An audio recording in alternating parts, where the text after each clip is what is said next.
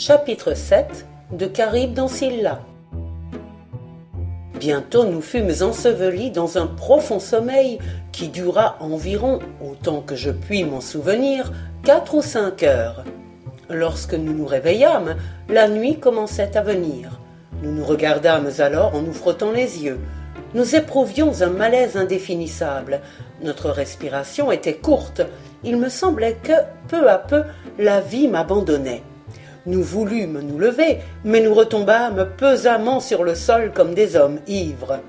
Fred, qui avait une constitution plus robuste que la nôtre, était néanmoins parvenu à se mettre debout, après des efforts si drôles qu'en d'autres circonstances nous eussions éclaté de rire. Mais il ne fit que quelques pas, battit l'air de ses mains et s'affaissa en murmurant Mon Dieu, qu'ai-je donc? Que se passe-t-il?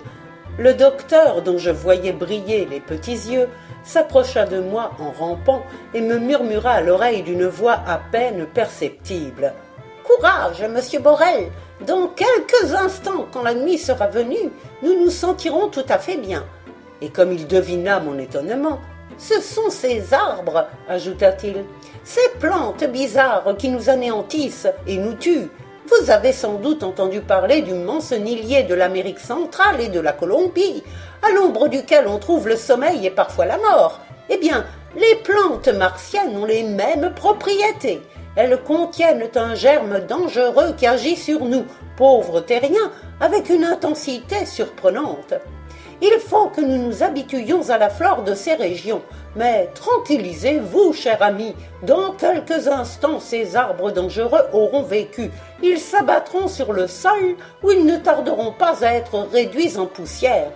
Avec le premier froid de la nuit, cette somnolence qui nous étreint, cette torpeur, cet anéantissement disparaîtront. Le docteur ne se trompait pas. Bientôt nous entendîmes de légers craquements assez semblables à ceux que produit la glace en s'accrochant aux rives d'un fleuve, puis nous perçûmes très distinctement une crépitation continue qui allait en augmentant. Un vent glacial rasait maintenant le sol, nous gelant jusqu'aux moelles. La nuit martienne s'approchait à grands pas, amenant avec elle un abaissement soudain de température, et les arbres géants ne tardèrent pas à choir avec un épouvantable fracas. Pendant une demi-heure, ce fut un bruit sec ininterrompu. On eût dit qu'un monstre invisible cassait entre ses mains énormes les branchages d'une forêt. Puis nous ne tardâmes pas à être entourés d'une poussière très menue qui, peu à peu, s'épaissit et finit par former sur le sol une épaisse couche grisâtre. Bien que paralysés par le froid, nous avions cependant repris nos forces. Nous nous levâmes et nous nous mîmes à marcher. Nos pas étaient silencieux, comme étoupés de ouate.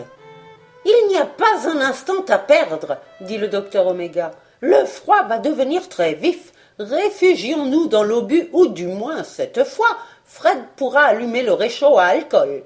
Quelques minutes après, nous étions installés dans notre bon cosmos. Bientôt, une douce chaleur ranimait nos membres engourdis. Nous regardâmes par les hublots et nous constatâmes qu'il tombait une neige très fine qui formait comme un brouillard blanchâtre. Cela ne gênera en rien notre marche, dit le docteur. Allons, Fred, un coup de manivelle au moteur. Comment? fis-je. Nous allons partir ainsi, en pleine nuit cela est nécessaire, du moins tant que nous serons dans ces régions polaires. Mais pourquoi ne pas attendre le jour? Parce qu'avec le jour nous verrions reparaître la végétation rapide qui vous a tant étonné, monsieur Borel, et qu'il nous serait alors impossible de nous frayer une route à travers ces forêts étranges. Alors, dit Fred qui venait d'allumer une pipe, car maintenant on pouvait fumer dans le cosmos. Nous sommes condamnés à toujours voyager la nuit dans ce vilain patelin, et moi qui voulais prendre des vues photographiques. Le docteur sourit et répliqua. Un peu de patience, Fred. Tu pourras bientôt, je l'espère, satisfaire cette fantaisie, car lorsque nous aurons dépassé les régions glaciaires, je suis persuadé que nous rencontrerons des terres moins ingrates. Le docteur avait allumé le grand phare placé à l'avant du cosmos et s'était mis au volant après avoir assujetti sur ses lunettes une autre paire de bésicles très puissante. Nous allons, dit-il, Marchez à une vitesse modérée. Nous ferons tout au plus du quarante à l'heure, car il faut être prudent. Il appuya sur un levier, débraya, et l'automobile se mit en marche en première. Stupeur. On s'attendait à la voir partir à petite allure, et elle filait déjà avec la rapidité d'une flèche. Le docteur freina insensiblement et parvint à diminuer ainsi la vitesse. À quoi pensais-je? murmura-t-il. J'aurais dû me rappeler que, la densité étant ici moins grande, l'accélération du cosmos serait presque quadruplée. Et il n'avança plus qu'avec prudence. Fort heureusement, autour de nous l'obscurité n'était pas complète. Nous voguions au milieu d'un jour translucide qui nous permettait d'apercevoir assez distinctement les objets environnants.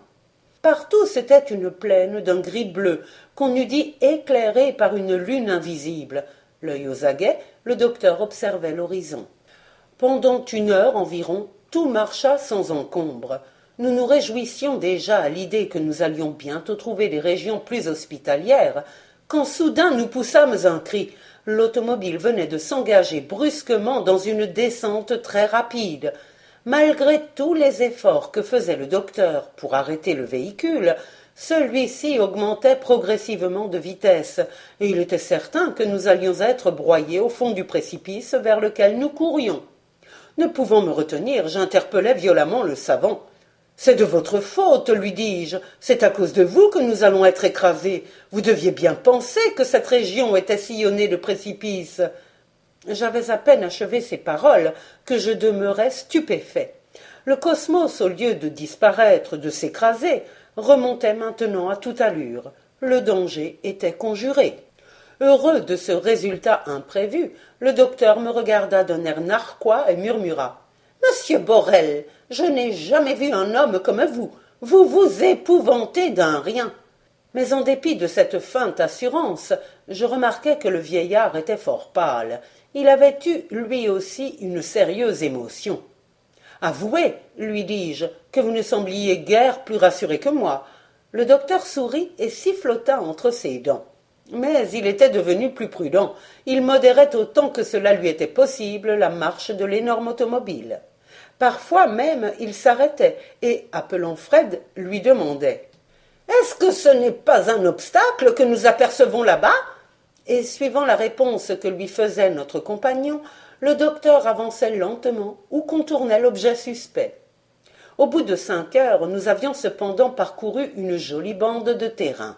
Le sol n'était plus le même, les roues de l'automobile ne dérapaient plus dans cette sorte de cendre que nous avions rencontrée précédemment. Nous étions sur un terrain plat, résistant, et, pour la première fois depuis que nous avions quitté les régions polaires, nous aperçûmes des animaux qui s'enfuyaient à notre approche. L'obscurité ne nous permettait pas de les bien distinguer.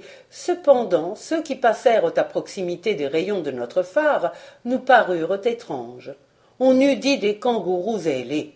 Quand le jour parut, nous approchions d'une grande plaine rousse, légèrement déclive, à l'extrémité de laquelle s'élevaient des masses sombres.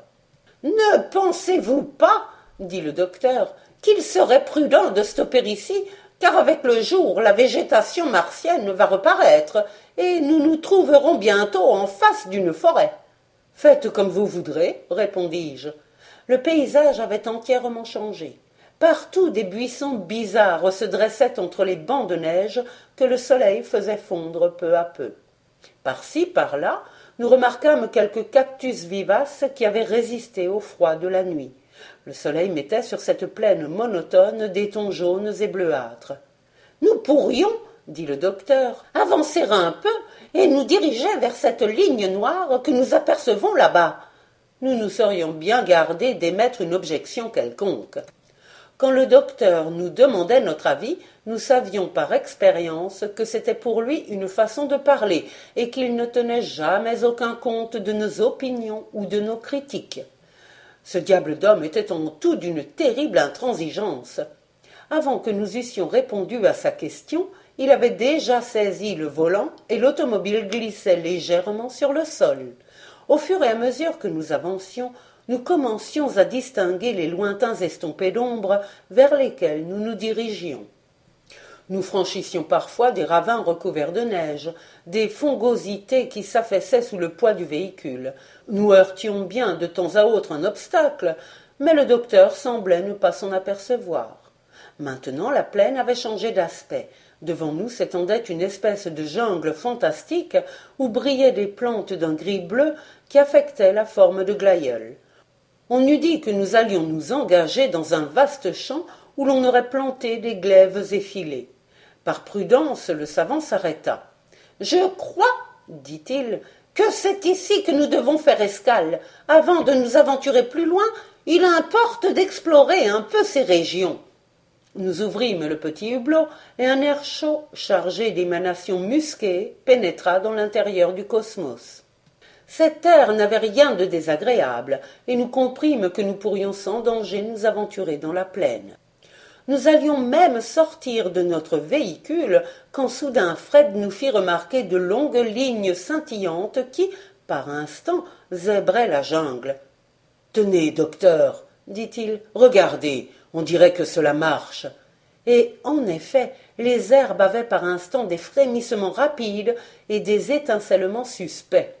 Le docteur Oméga, très intrigué, regarda quelques instants, puis, après avoir froncé le sourcil, il s'écria.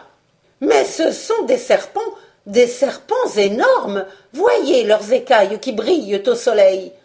Il n'avait pas achevé ces mots qu'un monstre hideux venait raser les flancs du cosmos, et nous n'eûmes que le temps de refermer précipitamment le hublot. C'étaient bien en effet des reptiles que nous avions devant les yeux, mais jamais nous n'avions vu des bêtes aussi horribles, aussi gigantesques.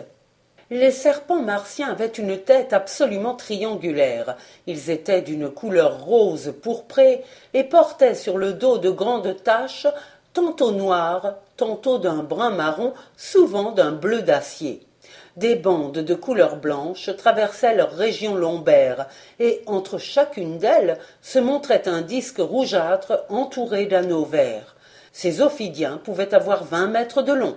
Leur langue, très protractile, se terminait par un double filet semi-cartilagineux et très mobile, et leurs yeux, dépourvus de paupières, étaient d'un rouge très vif.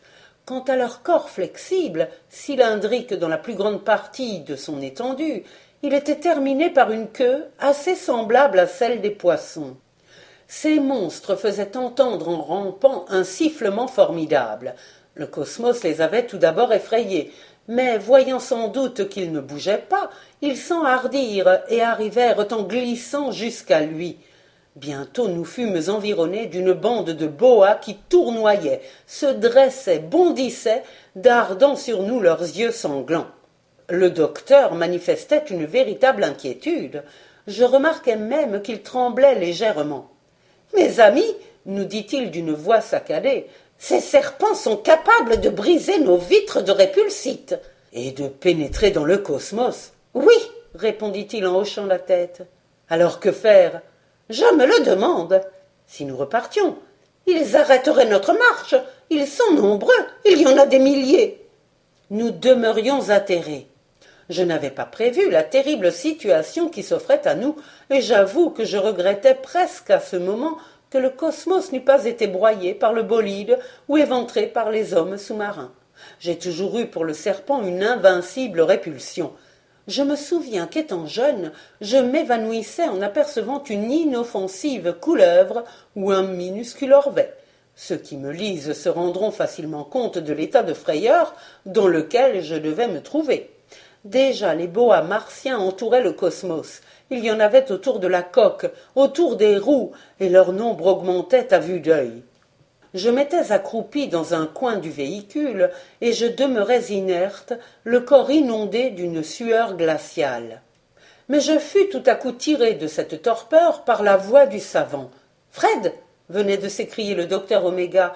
Passe-moi vite deux ou trois pétards nous avions emporté à tout hasard quelques-unes de ces pièces d'artifice en prévision de signaux que nous aurions à faire. Nous ne pensions point nous en servir, mais on va voir qu'elles nous furent d'un grand secours. Le docteur ouvrit rapidement un hublot, mit le feu à un pétard et le lança au dehors. Presque aussitôt il y eut une gerbe de feu et une détonation suivie de plusieurs autres emplit les échos. Terrorisés, les boas martiens s'enfuirent en glissant dans la jungle, et les herbes, qui ne tardèrent pas à s'agiter dans le lointain, nous prouvèrent que l'armée ophidienne était en pleine déroute. Il faut profiter du moment, dit le docteur. Et comme il n'y avait aucun obstacle devant nous, il lança l'automobile à toute vitesse. En quelques minutes, nous fûmes hors de la jungle. Maintenant, c'étaient des monticules crayeux, des ravins escarpés. Nous étions parfois obligés de faire des détours énormes pour ne point plonger dans quelques précipices. Contrairement à nos prévisions, la végétation était maintenant à peu près nulle sur le chemin que nous suivions. Les arbres s'étaient espacés et nous nous trouvions au milieu d'une plaine où poussaient de hautes herbes rigides et droites comme des iris. Notre course n'était arrêtée par aucun obstacle et nous pûmes marcher tout le jour à une allure fort rapide.